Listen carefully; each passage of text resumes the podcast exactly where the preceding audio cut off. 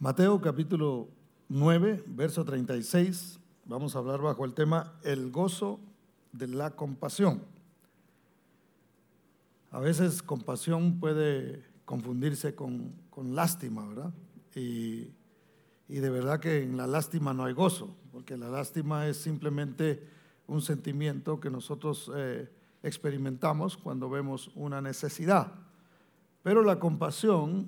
Ah, es distinta porque la compasión no solamente ah, nos hace sentir eh, eh, por un momento quizá tocados por lo que estamos viendo, sino que eso nos mueve a nosotros a hacer algo. Y el movernos a hacer algo es lo que causa en nosotros gozo. Mucha gente mira necesidades, pero no hace absolutamente nada con la necesidad que está viendo. Y simplemente llora un rato y después se le olvida lo que, lo que sucedió. Entonces procuremos nosotros de alguna manera eh, ser compasivos en lugar de ser personas que simplemente eh, sienten lástima por algo o por alguien.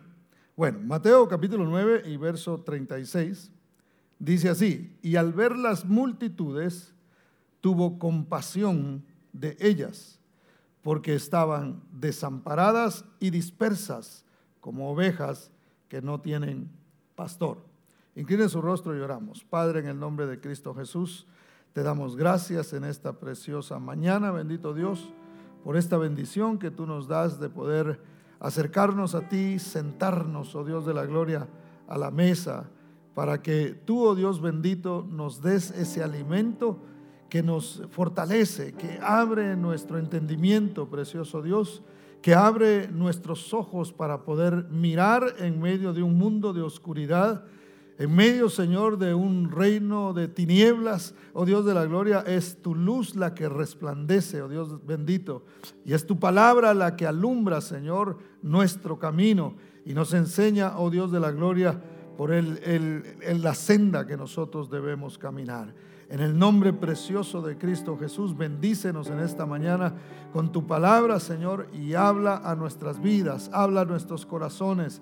Que este, este día, Señor, no sea un sermón más, no sea, oh Dios de la gloria, una predicación más, sino que podamos salir de este lugar, Señor, con principios nuevos en nuestros corazones, habiendo recordado quizá o aprendido algo nuevo, precioso Señor. En el nombre bendito de Cristo Jesús, gracias Señor.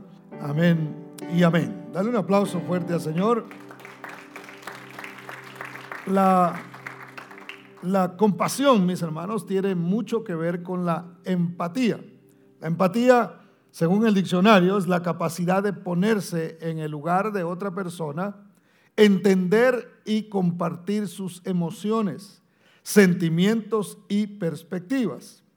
Implica ser capaz de comprender y sentir lo que otros sienten sin juzgarlos, sino más bien mostrando compasión apoyo y solidaridad. A veces, a veces podemos sentir compasión por alguien y, al mismo tiempo juzgarlo, ¿verdad? Eh, no, pobre, lo que le pasó, no, que aquí estoy para apoyarte, pero se me hace que se lo buscó, eh. se me hace que por andar haciendo esto es que le sucedió. Y, ahí nos, nos empezamos a salir realmente de lo que es la empatía. La empatía simplemente sin juzgar a la persona, nosotros sentir esa compasión y, ponernos al, al lado de ellos por lo que ellos están pasando. Jesús es el máximo ejemplo, mis hermanos, de compasión. La palabra dice, y según el, texto que leíamos, que cuando Jesús veía a las multitudes, no sintió lástima por ellos, sino que sintió compasión al ver que eran como ovejas que no tenían pastor. Y mire que hoy día anda gente sin pastor, ¿eh? y cuando, cuando me refiero a, a, no tener pastor, no me refiero a pastores de iglesias, sino, eh, sino alguien que realmente guíe sus vidas en lo que ellos necesitan. Hay personas que están perdidas en su mente.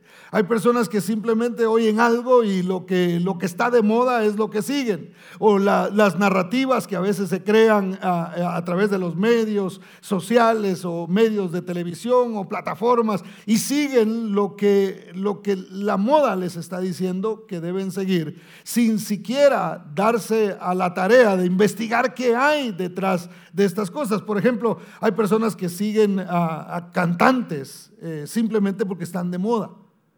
No cantan ni bien, pero la gente lo sigue, porque eso es lo que le ponen a las personas que deben hacer. Y mira, este es la octava maravilla del mundo, y a este es al que tú debes oír, y este no, porque este cae mal, porque este, eh, eh, este no lo sigas, pero sigue a este. Y hay personas que simplemente no tienen a un pastor en el, en el sentido de tener a Cristo, para que entonces los pueda guiar. Jesús vio a estas personas y vio lo que los movía a ellos. Jesús sabía que era lo que estaba moviendo a las multitudes y eso lo movió a, ser compasivo.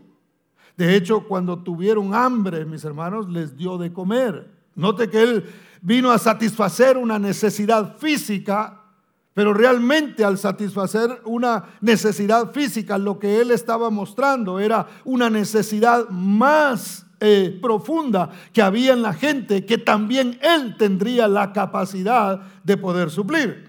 Me refiero a la necesidad del hambre espiritual que había. Esa gente no solamente tenían hambre física, sino que también había algo en su interior que estaba clamando por un alimento diferente y por algo nuevo. A veces nosotros podemos sentir necesidad de algo material cuando realmente lo que necesitamos es algo más profundo, es una relación más cercana con el Señor, es una necesidad de estar con Él, de su palabra, de su presencia. ¿Cuántos dicen amén, hermano? ¿Cuántos pueden darle un fuerte aplauso al Señor? Entonces Jesús era una persona empática. Era una persona que cuando veía la necesidad, y yo lo mencionaba hace unos, hace unos días acá, unas semanas atrás, de que cuando eh, de que nosotros tenemos un Dios que se compadece de nuestras debilidades. Tenemos un Dios que, que se pone al lado, al lado nuestro cuando nosotros estamos pasando por situaciones difíciles.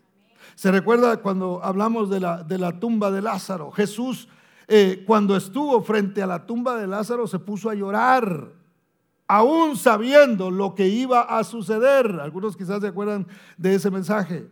Aún sabiendo lo que, lo que él iba a hacer, de que Lázaro iba a resucitar, iba a salir de la, de la, de la tumba, aún con todo y eso, al ver el dolor que la familia estaba pasando, Jesús se puso al lado de esa familia y comenzó a llorar al ver el sufrimiento que había en sus corazones. No estaba él fingiendo que sentía dolor, sino al ver el sufrimiento eh, eh, se eh, sintió compasión de ellos y también comenzó a llorar. Y eso nos, nos enseña a nosotros cuán compasivo y cuán empático es el Señor con, nosotros cuando estamos pasando por tristeza, cuando estamos pasando quizá algunos por algún tipo de depresión. El Señor está contigo. Él también le duele lo que a ti te duele. Él puede acercarse a ti y decir, mira, vamos a llorar juntos. Este proceso va a pasar y vas a poder mirar la gloria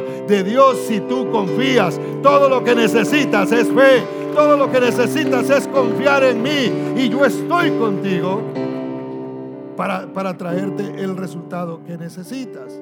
Una clave para ser feliz, hermano, es permitir que el dolor de otros entre en nuestros corazones. Ahora ya vamos a, hablar un poco de nosotros ser compasivos. Nosotros necesitamos, mire, eh, este mundo se está moviendo hacia cosas muy, muy terribles y vamos a ver cosas bien fuertes que van a suceder. Pero la iglesia no tiene por qué cambiar hacia eso, eh, es decir, no tiene por qué moverse de la misma manera.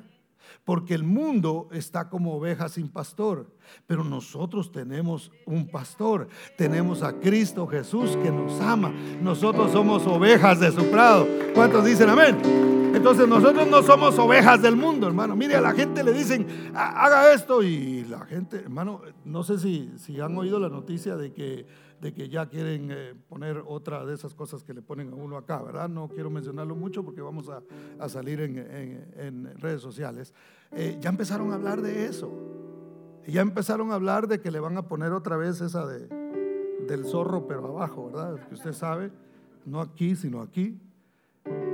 Y en cuanto empiezan a decir eso, hermano, la gente empieza a hacerlo. Ya se comprobó que ninguna de esas dos cosas eran buenas para la humanidad. Y a mí me sorprendió, yo, yo he estado eh, en un par de aeropuertos ayer y me sorprende ver gente ya con dos, no con una, con dos hermanos. Simplemente siguiendo, eh, siendo ovejas del sistema en lugar de tener al Señor. Ahora, yo no me estoy burlando de eso. Lo que estoy diciendo es, si nosotros no tomamos a Cristo como nuestro pastor, como el que nos guía, si nosotros no tenemos intimidad con Él, si nosotros no nos, no nos encargamos de estar oyendo la palabra de Dios, de estar escudriñando, de estar buscando y de recibir de Dios la instrucción, vamos a terminar haciendo lo que la gente hace. Ahora yo no estoy diciendo, hermano, miren, no, no ando de rebelde aquí. Lo que yo quiero decir es pongamos atención a lo que está pasando y no todo lo que nos dicen que tenemos que hacer es algo bueno para nosotros. Tenemos que tener mucho cuidado con eso. Entonces, eh, hay que, hay que y, dentro de las cosas que están pasando en el mundo es que la compasión se va perdiendo. Hermano, no hay, mire, eh, eh, no quiero meterme en, política, pero, pero de veras, hagamos un paréntesis aquí. Se, se invierte un montón de dinero en, provocar guerras y en hacer eh, esas cosas. Y hay un montón de gente viviendo en la calle en este país. Hay, eh, yo no sé si usted ha oído de los, hablar de los zombies de Filadelfia, de esta gente que se ha metido en la droga y están doblados en la calle, drogados, hermano, y no hay quien se compadezca de ellos. ¿Sabe para qué sirve? Para que vayan a tomar videos y lo muestren simplemente. Y bueno, por lo menos algo están haciendo, ¿verdad? Le están abriendo los ojos al mundo. Pero no hay quien diga vamos a invertir dinero en sacar a esa gente de esa condición. No existe en el mundo la, la compasión, hermano. Lo que existe en el mundo son intereses. La gente simplemente quiere hacer dinero y se preocupa por hacer dinero. Y, si, si, ciertas drogas van a causar que mucha gente eh, haga dinero, no importa si matan, no importa si destruyen. Ciertas ideologías que están saliendo en el mundo que las disfrazan de, compasión. No tiene nada que ver con compasión, tiene que ver con dinero, tiene que ver con finanzas, tiene que ver con personas que se están beneficiando de eso por la necesidad que la gente tiene.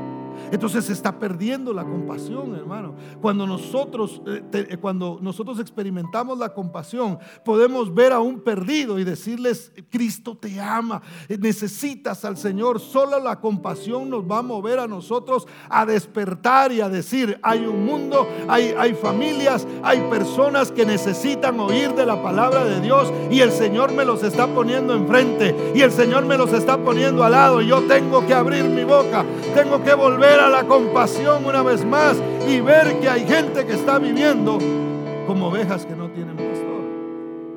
¿Cuántos dicen amén, hermano? De veras, se está perdiendo. Es más, cada día en el mundo se va a perder más la compasión. Se va a perder más. La gente se, está volviendo insensible. Y eso, si nosotros no tenemos cuidado, la iglesia podemos caer en ese pecado de insensibilidad de no ser sensibles a la necesidad que otros tienen, hermano. De decir, bueno, yo ya soy cristiano para la honra y la gloria del Señor, pero ¿y los que todavía no? Pero ¿y los, ay, yo, gracias a Dios mi matrimonio está bien, ¿y los que no? Gracias a Dios mis hijos están caminando en obediencia, pero ¿y los que no? Entonces algo tenemos nosotros que hacer. ¿Cuántos dicen amén? Ahora, hay un resultado que viene una vez más cuando nosotros sentimos compasión y que nos mueve a hacer algo. Por ejemplo, Hebreos 12.2 dice acerca, eh, dice, puestos los ojos en Jesús, el autor y consumador de la fe, el cual por el gozo puesto delante de él, sufrió la cruz, menospreciando la vergüenza, es decir, el oprobio, y se sentó a la diestra del trono de Dios. Ahora, algo que Jesús hizo y quizá yo en, otras ocasiones lo he mencionado acá, es que a él le mostraron un gozo que habría de resultado del sacrificio por la compasión que él sentía por las personas.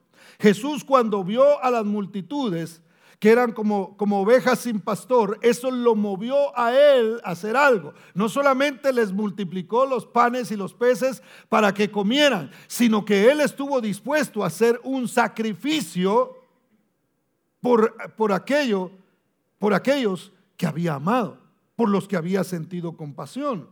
Ahora, ese es algo que nosotros también tenemos que aprender a hacer, hermano. Cuando nosotros vemos una necesidad, a veces hay que hacer un sacrificio. Porque a veces, hermanos, somos generosos con el dinero de alguien más. Eso es solo un ejemplo.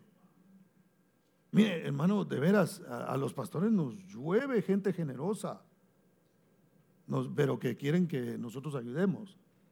Es decir, viera ya hay alguien que tiene necesidad, ¿por qué no le ayudan? Dan ganas de decirle, ¿por qué no le ayuda a usted? Si Dios se lo mostró a usted, porque usted no saca algo. Yo sé que, de pronto conforme a la capacidad de cada quien, yo no estoy diciendo que, venda sus carros y los entre. No, no, yo no estoy hablando de eso. A veces una cosita puede hacer la diferencia, hermano. A veces algo, algo, eh, juntando entre, entre muchos podemos hacer una diferencia, pero a veces simplemente andamos buscando, ah, es que a mí el Señor me usa para hacer canal nada más de bendición pero el puro canal nada más. Hermano, dejemos de ser canales y empecemos a ser fuentes de bendición. Si Dios nos bendice a nosotros, entonces ahí sí funciona lo del canal, ¿verdad?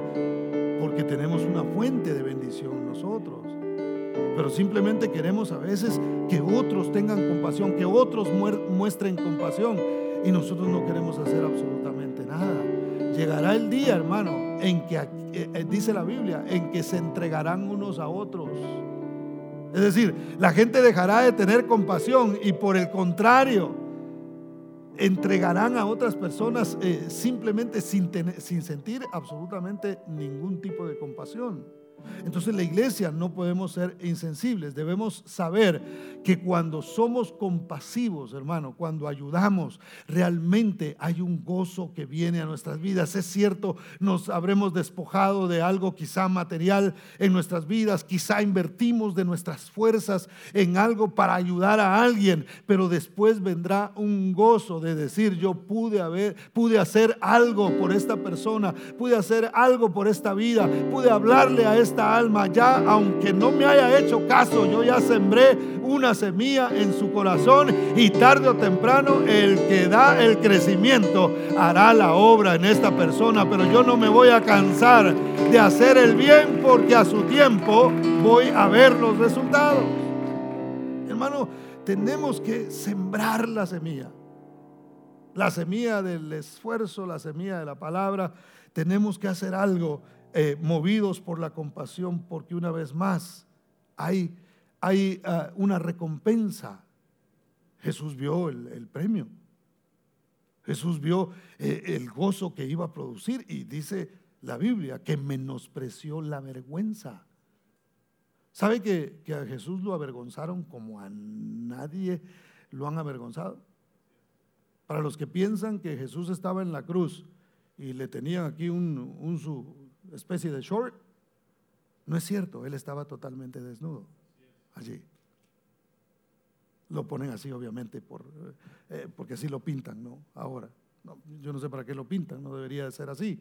Pero realmente él, él pasó la peor de las vergüenzas. Morir en una cruz no era algo ahora. Nosotros lo vemos como, ah, porque simboliza la salvación para nosotros del sacrificio que él hizo. Pero realmente en ese tiempo era una deshonra para una persona pasar por, por, ese tipo de muerte. Y él estuvo dispuesto. ¿Por qué? Porque tuvo compasión, porque nos amó hasta lo sumo, hermano, que dio su propia vida. Él, él dijo, no solamente les voy a decir que los amo, les voy a demostrar que realmente los amo. Entonces, hermano, tiene que, de ese mismo amor tiene que surgir en nuestras vidas. ¿Para qué? Para que nosotros no solamente digamos que amamos, pero también podamos demostrar que amamos a Dios y por lo tanto de ese amor que hemos recibido del Señor podemos compartir con otras personas también. ¿Cuántos dicen amén? Dele ese aplauso fuerte a Cristo porque Él es bueno. Hay una satisfacción cuando se llora Mire, yo no había visto este pasaje de esta manera. Mateo 5:4, se lo leo yo rápidamente. Dice, bienaventurados, ¿quiénes? Los que lloran, porque ellos recibirán consolación. Y, siempre lo hemos visto, y es correcto, eh, llorar, eh, hay que reír con los que se ríen y hay que llorar con los que lloran, ¿verdad? Pero realmente, hermano, eh, hay una promesa de consuelo.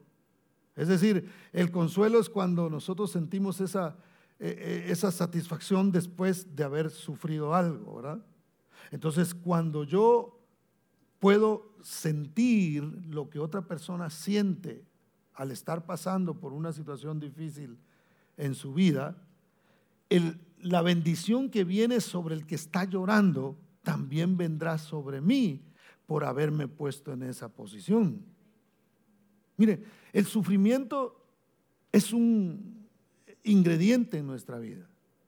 Es más, es parte de lo que nosotros vamos a vivir. Y, de alguna manera la palabra nos ayuda a nosotros a decir, mira, el sufrimiento es algo a lo que tú debes estar despierto en todo momento. Porque qué bonito es cuando nos está yendo bien y podemos ver el sufrimiento desde lejos. ¿verdad? A mí me está yendo, pero mire hermano, como dijo aquel chistoso, asustado estoy de lo bien que me está yendo, dijo. Por lo menos se asustó, ¿verdad? Y a veces nos alejamos del sufrimiento porque a nosotros nos está yendo bien. Entonces la sugerencia de la palabra es, no dejes de sufrir. Ahí sí que pare de sufrir no queda aquí, ¿verdad? No, no hay que parar de sufrir. ¿Por qué? Porque si yo no estoy sufriendo, debo buscar quién está sufriendo para que yo pueda sufrir con él. Ah, no hubo mucho amén, hermano. Es que no nos gusta sufrir, ¿verdad? Y, tenemos que ser honestos, no nos gusta. Pero mire, busquemos con quién sufrir. Busquemos a quién, está en situaciones difíciles. Mire, a los ministros nos toca eso porque nosotros no, no tenemos opción. Nosotros tenemos que sufrir con los que sufren. Y algo que yo le pido al Señor con todo mi corazón es, ayúdame a siempre estar, ser sensible a la necesidad de la gente para que cuando yo vea sufrimiento realmente me pueda sentar como tú te sentabas con los que sufrían y llorabas juntamente con ellos y eras movido a hacer el sacrificio que hiciste hacer la diferencia en las personas. Iglesia, nosotros representamos a Cristo en esta tierra. Nosotros tenemos que despertar a eso y decir, yo soy el cuerpo de Cristo, yo soy representante de Cristo, yo tengo que actuar como Él actuaba cuando veía la necesidad, yo tengo que sufrir, estar dispuesto a sufrir como Él estuvo dispuesto a sufrir, que Él no sufrió por su propio pecado, hermano. Nosotros sufrimos por nuestro propio pecado, pero Él no sufrió por su pecado. Él tomó el pecado de la gente y lo hizo suyo y experimentó lo que cada uno de nosotros hemos sentido y hemos experimentado por causa del pecado. Lo hizo suyo y lo llevó a la cruz del Calvario para darnos a nosotros salvación. Hermano, hay que llorar con los que lloran. Hay que llorar, ¿por qué? Porque habrá consuelo para cada uno de nosotros. ¿Cuántos dicen amén? Veamos algunos ejemplos rápidamente de compasión. Número uno, Jesús se compadecía de los menos importantes. Qué bonito es sentirse importante, ¿no? ¿Alguien le gusta sentirse importante aquí? No, qué espirituales me salieron. Sentirse importante es bonito. Ahora que estuvimos en un congreso allá en, eh, en Guatemala, eh, el jueves estuvimos predicando allá en un lugar que se llama La Esperanza. Y, ahí, hermano, tienen una manera de tratarlo a uno impresionante, impresionante. Y uno eh, se siente a veces hasta un poquito incómodo, pero lo hacen sentir a uno importante. Eh, es curioso porque nos trataron bien y todavía me dieron una taza donde decía, fue un privilegio servirle y los nombres de los muchachos que estuvieron a cargo de cuidarme a mí.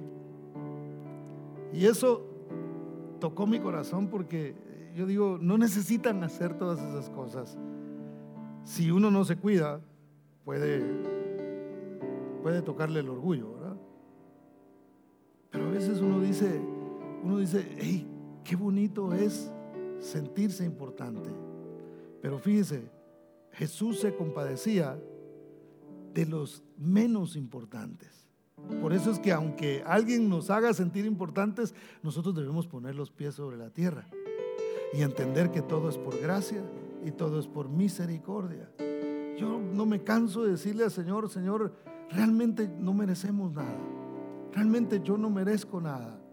Porque no he hecho nada para merecer cierta, cierta bendición que a veces, a veces eh, recibo y digo, Señor, qué bueno eres tú. Qué maravilloso eres tú. Esto solo lo haces tú.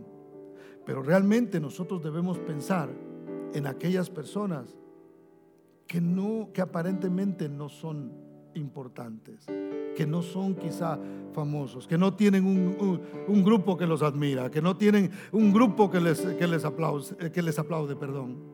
Debemos pensar en ellos. Jesús pensaba en ellos. Fíjese, vamos a Lucas capítulo 7, versos 1 y 2. Dice, después que hubo terminado todas sus palabras al pueblo que le oía, entró en Capernaum. Y el siervo de un centurión, a quien éste quería mucho, estaba enfermo y a punto de morir. El centurión vio a su... Mire cómo tiene que ver el amor aquí. Porque el, siervo del centurión, el centurión era un, eh, eh, militar que estaba a cargo de 100 soldados. Entonces, cuando él vio a su siervo, lo había aprendido a amar tanto a su siervo que deseaba lo bueno eh, para él, deseaba que fuera sano. Si nosotros no dejamos que el amor de Dios fluya a través de nuestras vidas, hermano, no nos va a interesar absolutamente nadie. Porque si nosotros no amamos, no nos importa a alguien que no amamos. ¿Me doy a entender? Y amar a los que están al lado, los familiares, pues eso es relativamente fácil. Y algunos ni siquiera los familiares aman, hermano. De veras. Y vemos eso, y hay gente que no se compadece ni siquiera de su propio papá. Hijos que no se compadecen de los padres, o padres que no se compadecen de los hijos. Eso, eso es así. Entonces nosotros tenemos que aprender del Señor y recibir del amor de Dios para entonces nosotros movernos a hacer algo. Entonces el, centurión amaba al siervo y como lo amaba, entonces eh, no quería que éste se muriera. Era muy apreciado, el centurión era muy apreciado por los líderes eh, de los judíos, quienes lo consideraban a él digno. Fíjese, versos 3 y 4 dice, cuando el centurión oyó hablar de Jesús, le envió unos ancianos de los judíos rogándole que viniese y sanase a su siervo. Y ellos vinieron a Jesús y le rogaron con solicitud diciéndole, es digno de que le concedas esto. Note, los, eh, los, eh, los eh, ancianos llegaron así como, como en Guatemala decimos cuando alguien tiene, tiene cuello, en México se dice palanca, ¿verdad? No sé cómo se dirá en otros países. Pero, pero llegaron así como nosotros podemos acercarnos a Jesús y le vamos a decir que, que tú eres una persona importante y que eres digno de que le hagas el favor que, te haga el favor que estás pidiendo. Entonces ellos se acercaron y lo consideraban digno a él. Ahora, el problema de esto es cuando nosotros nos consideramos dignos. Porque Dios puede bendecir nuestras vidas. Yo le acabo de mencionar algo que hicieron conmigo que, que, que yo bien pudiera sentir. Ah, claro, pues si yo soy el siervo que viene de los estates quietos, digo de los Estados Unidos. Y deberían tratarme a mí así. No, hermano, no, no, no, no. Si hemos ido a otros lados donde, créame que es otro el trato, ¿verdad?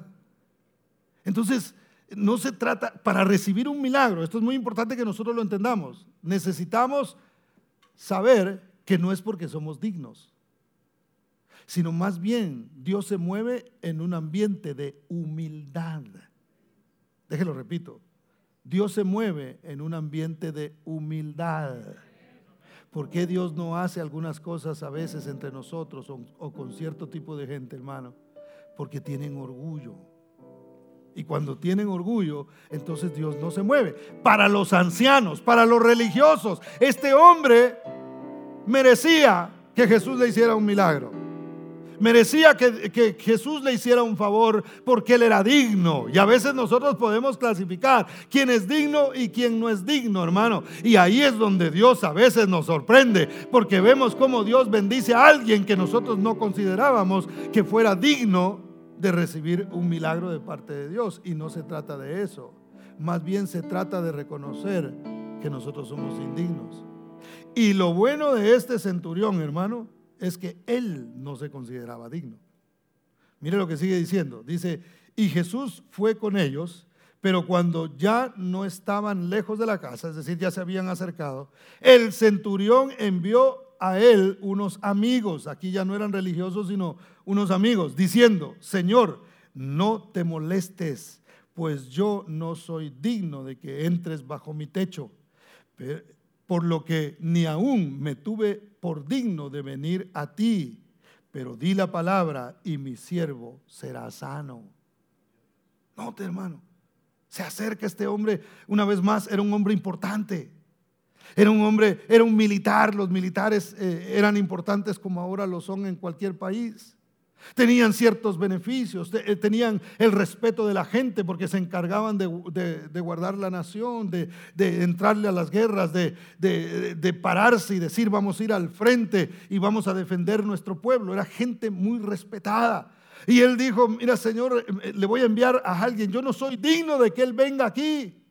Yo no soy digno ni siquiera de pararme yo delante de él y decirle, esta es la necesidad que tengo. ¿Cómo nos acercamos nosotros a Dios hoy día, hermano? Si es que nos acercamos.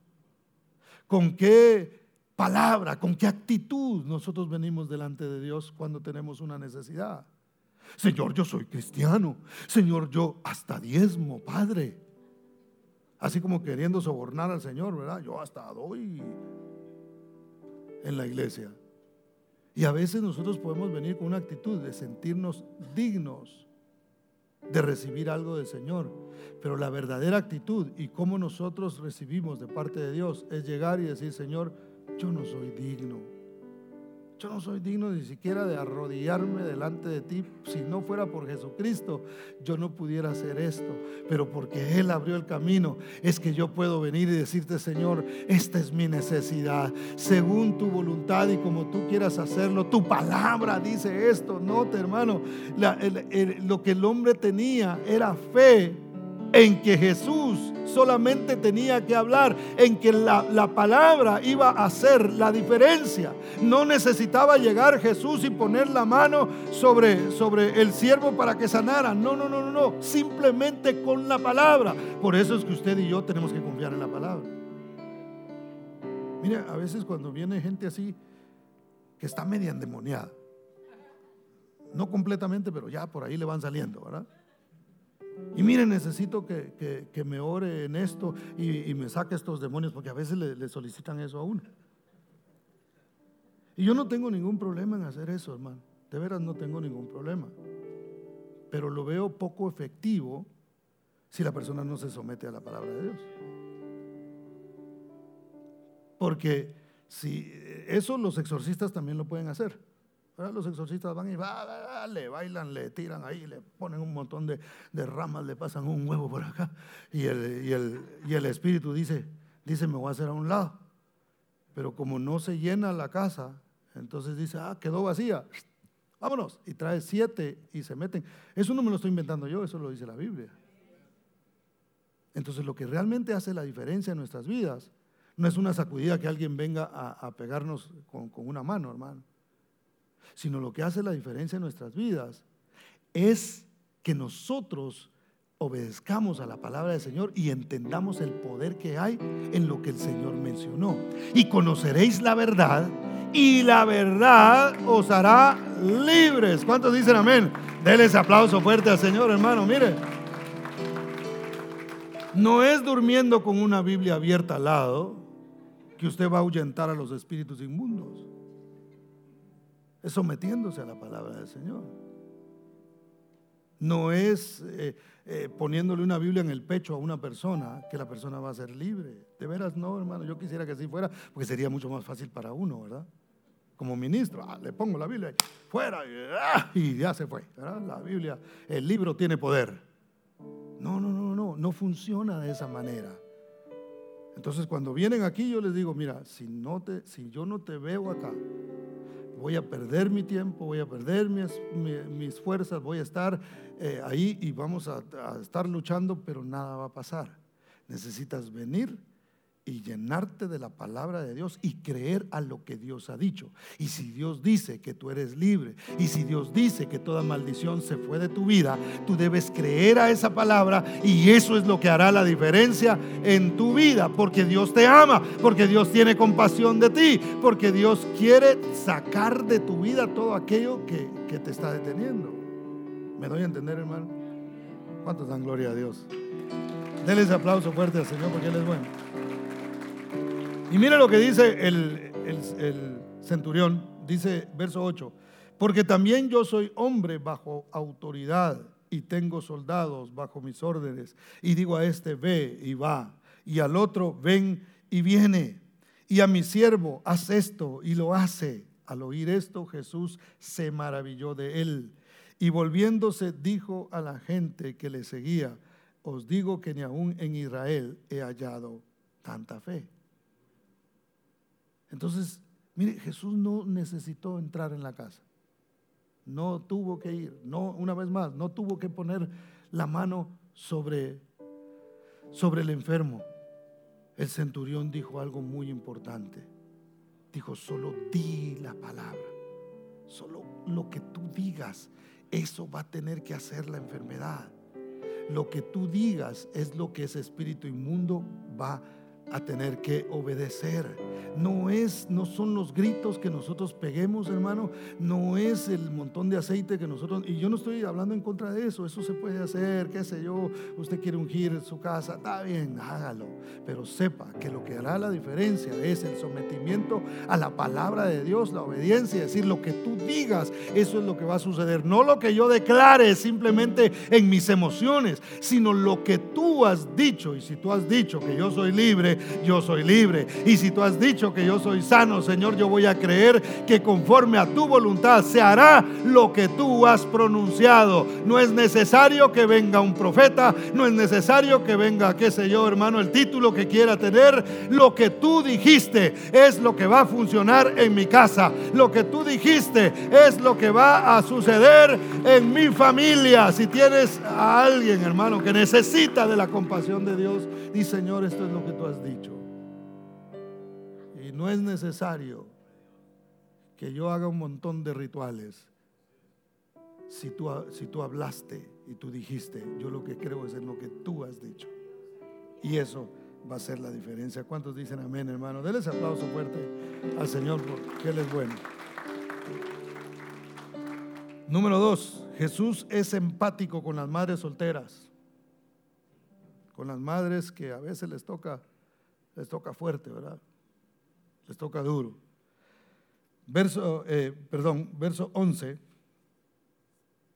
Dice, aconteció después que él iba a la ciudad que se llama Naín. E iba con, con él muchos de sus discípulos y una gran multitud. Nota, hermano, que eh, se hace diferencia entre los discípulos y la gran multitud.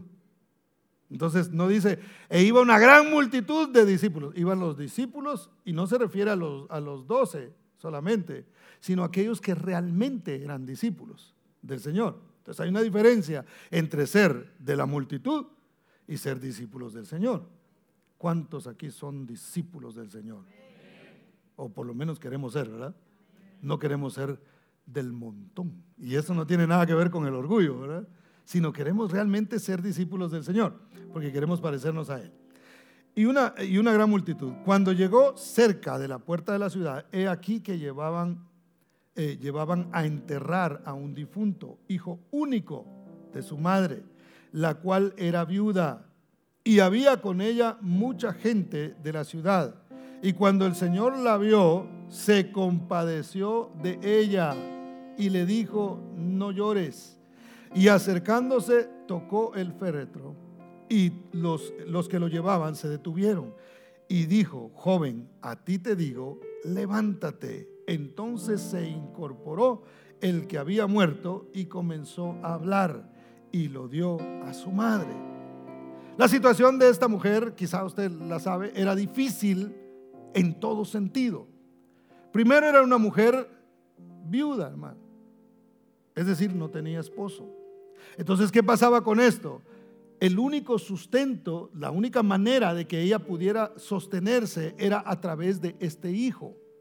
El hijo era el único que podía a ella suplirle para que ella pudiera hacer algo. Recuérdense que en ese tiempo, en esa cultura, las mujeres no trabajaban, no trabajaban, no tenían un trabajo para ganarse la vida. No era así. No las remuneraban por lo que ellas hacían. Ellas simplemente se encargaban de, de, su casa.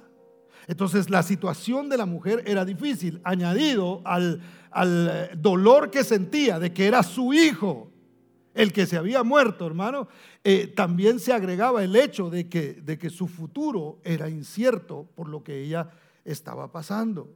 Ahora Jesús tuvo compasión de esta mujer y cuando la vio, él le dijo, no llores. Y decirle a alguien que está pasando por esa situación, no llores, hermano. Ay, dígale usted a alguien así, mejor no le diga, porque quién sabe cómo le van a responder. Yo he hablado con personas que han perdido eh, familiares muy, muy cercanos, un esposo o algo así, o un hijo, y dicen, lo peor que me pueden decir a mí es que ya salga de mi sufrimiento. Dice, nadie entiende realmente por lo que se está pasando, pero Jesús se acerca y le dice, no llores, no llores, tranquilo. Y yo me imagino que no llegó y le dijo, ah, ya deja de llorar ya deja de estar sufriendo. Y apenas llevaban ahí al muerto, ¿verdad? Sino que Jesús le dijo, no llores, vas a ver ahora lo que voy a hacer contigo.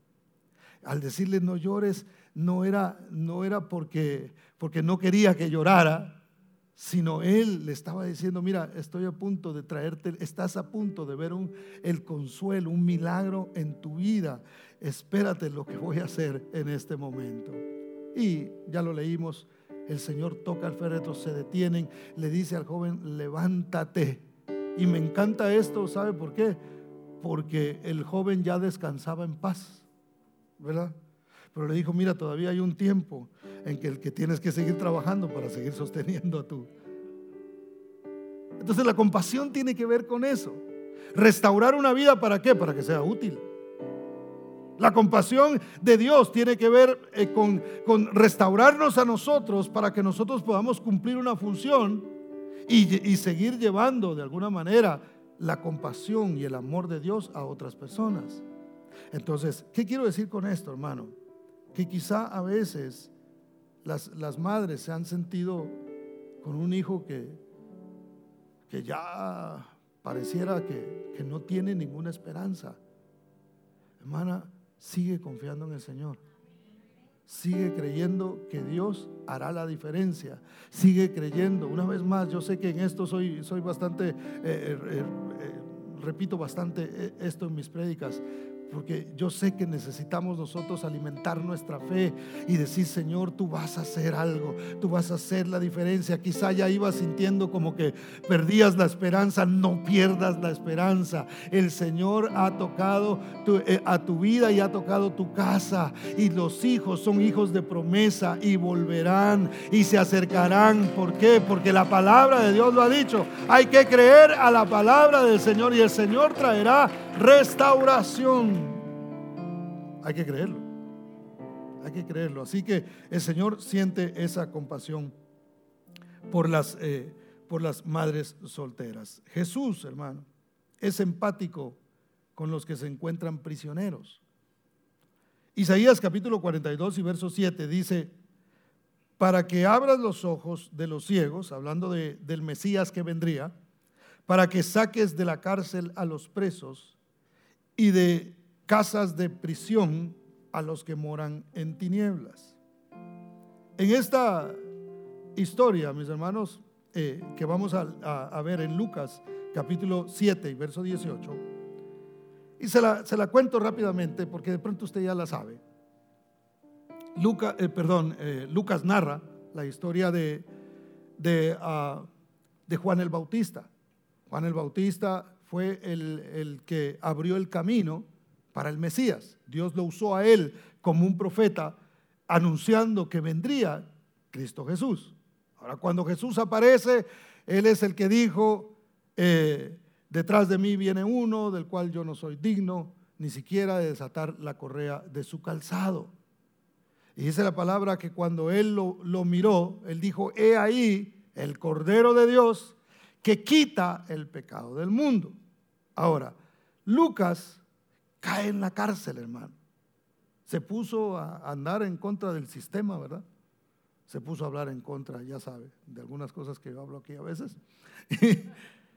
y, se puso a hablar en contra del, del, rey porque el rey andaba en malos pasos. Entonces, al descubrirlo, lo metieron a la cárcel. Ahora, yo me imagino con qué confianza entró, eh, perdón, eh, eh, Juan el Bautista la cárcel, diciendo, ah, pero yo fiel que anuncié al Mesías, así que yo entro en esta cárcel y un ratito nada más y el Señor me va a sacar de aquí porque la Biblia dice, ya la escritura está, Isaías escribió, porque toda esa escritura ya, ya existía, y dice que Él vino a sacar de la cárcel a los que estaban en la cárcel. Entonces yo poquito tiempo voy a estar aquí. Y de repente Él empezó a sentir que el tiempo pasaba y esto no sucedía. Y esto no, no, no había reacción de parte del Señor, hermano, hacia, hacia él. Entonces, ¿qué hace él? Manda a uno ya un poquito enojadón, ¿verdad? Así como cuando usted estaba esperando un favor y no se lo hicieron. Y usted manda y dice, bueno, ¿me va a hacer el favor o no? Porque hay gente que así exige a veces, ah, que está pidiendo favor, ¿me va a hacer el favor o no? Y algo así, Juan el Bautista manda eh, a, a estos discípulos a preguntarle a Jesús, ¿eres tú el que habría de venir o esperamos a alguien más. Digo, porque yo sigo en la cárcel, sigo en esta situación y no veo que estás haciendo absolutamente nada con esto. No se está cumpliendo la palabra en mí. Sin entender, Juan, hermano, que había un propósito para él. Porque a veces nosotros no entendemos lo que Dios hace, hermano. De veras. Muchas de las cosas que van a suceder en nuestra vida, nosotros no las vamos a entender nosotros no vamos a comprenderlo, pero el Señor no dijo que todo lo íbamos a entender. El Señor no dijo que nosotros no íbamos a pasar por, por, situaciones difíciles en nuestra vida. Lo que Él prometió es estar presente por donde quiera que nosotros tuviéramos que pasar. Esa sí es su promesa. Y el Señor puede decirnos hasta ahora, hermano, hey, cuando estabas ahí, ahí estaba yo. Señor, ¿por qué no estuviste? No, si ahí estuve. Lo que tenías que hacer era clamar, clama a mí y yo te responderé y te enseñaré. No dice te sacaré y no te preocupes que cada vez que, tú llames yo te voy a sacar del problema. No, no estaba diciendo eso. Estaba diciendo yo ahí voy a estar. Si clamas vas a sentir que yo estoy ahí. Y como yo he dicho siempre, hermano, cuando uno pasa por un, por un momento de peligro en su vida, no hay mejor cosa que, que viajar al lado de alguien que sabe qué hacer en momentos de, de emergencia. Entonces, si en nuestra vida nosotros viajamos con el Señor, por decirlo de esta forma, debemos saber que el experto en todo, hermano, va con nosotros y que Él va a decir, tranquilo, mira, tranquilo, yo estoy aquí y voy a seguir adelante contigo. Entonces, ¿cuál era el problema de Juan, hermano? Que se enfocó en lo que Jesús no estaba haciendo en lugar de enfocarse en lo que Jesús sí estaba haciendo. Porque dice la Biblia que, que Jesús no se puso a defender su, su, eh, eh, su, título. Jesús no dijo, ah, ¿qué pasó? ¿Estás dudando de que yo soy el Mesías? ¿Estás dudando de mi apostolado? Porque Jesús era un apóstol enviado del Padre. ¿Estás dudando de, de quién soy yo en realidad? Y no, se puso a sanar algunos enfermos que estaban ahí y le dijo, mira, dile a Juan que aquí los, los ciegos están viendo, que los cojos están caminando. Que no le suceda a él no quiere decir que no está sucediendo. Hay un propósito en eso. Señor, pero mira, ah, de, este lado sí está pasando y aquí las cosas se están restaurando y se están viendo. Eh, sí, pero eh, ves, es mi mano la que está eh, trabajando ahí. Crees en mí, tranquilo que viene tu tiempo. Tranquilo que soy yo el que estoy en control de todas las cosas. Sigue creyendo, sigue caminando, no dudes. Mire, la diferencia, hermano, entre Pablo y Silas y Juan el Bautista es abismal. Pablo y Silas entraron en la cárcel y no se pusieron, ay, no se podrá aparecer el Señor otra vez como se me apareció allá rumbo a Damasco para preguntarle si nos va a sacar o qué va a pasar aquí. Miren, no se enfocaron en, en, ver a qué hora lo sacaban de la cárcel. Es más, Pablo pasó más en la cárcel que afuera durante su ministerio. Y desde ahí no perdía tiempo de escribirle a la gente, anímense, otra vez les digo, regocíjense. Él sabía que Dios estaba en control de todas las cosas y que si estaba en una cárcel era por un propósito que Dios tenía. Entonces cuando Pablo y Silas entraron en la cárcel, ellos dijeron, bueno, ¿qué vamos a hacer? ¿Nos lamentamos aquí el resto eh, de, de la existencia o qué vamos a hacer? No nos vamos a enfocar en que Dios nos saque de aquí, nos vamos a enfocar en adorarlo aún donde estamos. Ouch. Y a veces nosotros con un problema no queremos adorar. Y a veces nosotros con una pequeña cosa. Pero mire, Dios es compasivo y Dios se mueve a pesar de nuestras dudas y a pesar de ciertas cosas. Pero en este caso, ellos no dudaron, se pusieron a alabar al Señor y usted conoce la historia. La, la, cárcel comenzó a temblar, aunque el sistema estaba en contra de ellos, aunque el mismo sistema los había encarcelado, hermano, aunque el mismo sistema los había metido ahí porque ellos andaban predicando la palabra y andaban teniendo compasión de la gente y andaban haciendo todas estas cosas. La cárcel tembló, las puertas se abrieron y el mismo guarda fue el, mismo guardia, perdón, fue el que los tomó eh, después de, una conversación y se los llevó a su casa y les dijo, les curó las heridas porque los habían golpeado también y él mismo le dijo qué tengo que hacer y le predicaron y tuvieron compasión de él y uno más se salvó. Entendieron y dijeron, si a esto vinimos a esta cárcel ya entendimos por qué Dios permitió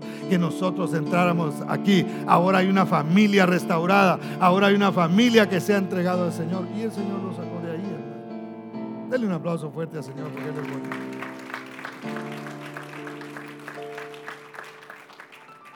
La empatía, hermano, cambia nuestra forma de ver a los demás.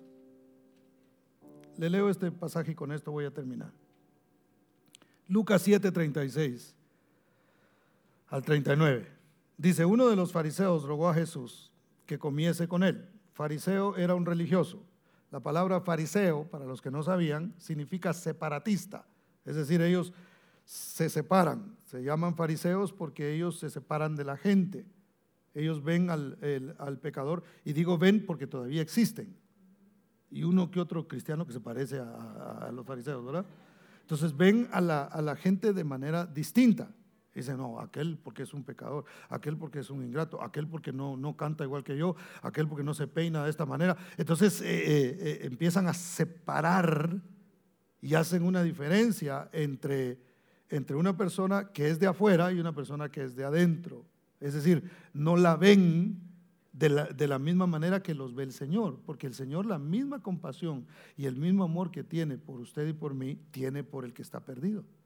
¿Usted sabía eso? Que Dios ama de la misma manera a estas personas, por supuesto. Nosotros que experimentamos su amor, venimos bajo la bendición de Él y experimentamos cosas lindas. Pero él, siente el mismo amor. Entonces este fariseo era un separatista, era alguien, eh, eh, para los que no saben, los fariseos se ponían una cosa aquí para no ver, así parecían caballos, ¿verdad? Has visto que los caballos les ponen acá para que no se distraigan. Ellos se, se ponían una cosa aquí para no ver a los lados. Ellos se, cubrían totalmente porque, y, si veían a alguien que, estaba, eh, que lo consideraban pecador, no se acercaban a él. Entonces, mire lo que pasa. Fariseo, uno de los fariseos rogó a Jesús que comiese con él. Y habiendo entrado en casa del fariseo, se sentó a la mesa. Y note que Jesús no discriminaba a nadie. Aún este fariseo, que estaba en contra de las enseñanzas que él, que él daba, dijo, eh, me invitas a tu casa, yo voy. ¿verdad? Nada más que vas a tener que oír lo que yo voy a decir. Entonces, dice, entonces una mujer de la ciudad, que era qué? Pecadora. Al saber que Jesús estaba a la mesa en casa del fariseo, trajo un frasco de alabastro con perfume y estando detrás de él a sus pies, llorando, comenzó a regar con lágrimas sus pies y los enjugaba con sus cabellos y besaba sus pies y los ungía con perfume. Cuando vio esto el fariseo eh, que le había convidado, dijo para sí, es decir, lo dijo para sí mismo, no lo expresó. Este, si fuera profeta, conocería quién es, quién y qué clase de mujer es la que le toca, que es, ¿qué? Pecadora. El fariseo vio a la mujer en su estado presente. Pero Jesús, que tenía compasión de ella, la vio con una visión distinta. Entonces, hermano, nosotros tenemos que ver el valor en las personas por el amor que Dios les tiene. Y podemos ver a alguien y decir, mira, yo, yo sé que esta persona puede ser diferente. No vamos a poder nosotros compartir el Evangelio con otras personas si nosotros, no, si nosotros carecemos de compasión, si nosotros carecemos de la visión que Dios tiene sobre las personas y decir, yo sé que Dios puede hacer un milagro en esta persona, yo sé que Dios puede transformarla y puede cambiarla. Jesús, hermano, vio en esta mujer eh, algo, una necesidad eh, tremenda. Vio al religioso y al religioso simplemente lo reprendió. Pero a la mujer, la mujer que llegó, y, note hermano, dice la Biblia que quebró el frasco de alabastro y lo, derramó. Ya sabemos, era un perfume muy caro, era algo de mucho valor, sobre todo para las mujeres en aquel tiempo. Y, con el cabello. Como, eh, bien bonito eso, ¿verdad? Porque dijo, mira, voy a derramar el perfume, pero dentro del perfume no solamente le van a oler bien los pies a Jesús, sino que yo también voy a oler bien. Y esto tiene que ver con la, forma en que nosotros adoramos, hermano. Cuando nosotros salimos de este lugar, y voy a decir una vez más esto, deberíamos salir oliendo a Cristo. Por la actitud que nosotros tenemos. El fariseo separatista, la mujer dijo, no me importa qué es el fariseo este, yo voy a entrar en su casa porque a quien yo vengo a adorar es a Jesús. ¿Qué me importa el separatista? ¿Qué me importa el que me ve de menos? Yo al que quiero adorar es a Cristo Jesús. Y cuando adoras a Cristo Jesús, hueles a Él, hermano. La única que salió de ese lugar oliendo a Cristo fue la mujer que adoró, la que derramó el perfume. Por eso, hermano, aprovechemos cuando venimos a este lugar, adoremos al Señor, aprovechemos los momentos en nuestra casa donde tenemos el tiempo para doblar las rodillas y decir, Señor, aunque nadie me está viendo, yo voy a adorarte con todo mi corazón. Y mire, hermano, va a andar usted oliendo a Cristo. Y créame, créame, que Cristo huele bien. Que Jesús huele bien porque Él es santo, porque Él es limpio, porque no hay nadie como Él. La respuesta de Jesús al fariseo fue que quien perdona más, a quien se le perdona más, perdón, es quien más ama. ¿A cuántos el Señor los ha perdonado, hermano? ¿Cuántos hemos hecho cosas que no merecen perdón? ¿Ha oído usted esa frase? Eso no tiene perdón de Dios. Realmente casi todo tiene perdón de Dios. Casi todo. Tiene perdón de Dios. No importa lo que hayamos hecho, Dios nos perdona. Ahora, ¿cuál debe ser nuestra reacción? Al que más se le perdona, ame más. Porque si no, entonces solo sentimos remordimiento y nos arrepentimos, pero nada pasó. Si Dios te ha perdonado, hermano, la reacción debe ser amarlo más. Es amarlo más. Si Él tuvo compasión de nosotros por ese amor que Él derramó sobre nuestras vidas y el amor que ahora nosotros le tenemos a Él, debemos también sentir compasión por los demás. El que no ama a su hermano, dice la Biblia, no ama a Dios. Entonces, reaccionemos y hagamos las cosas conforme a la palabra del Señor. y dejemos que nuestras vidas sean usadas por Él, recibiendo de su amor, amándolo a Él por sobre todas las cosas y amando a los demás como a nosotros mismos. De eso se trata la empatía, de eso se trata la compasión. Póngase de pie, por favor.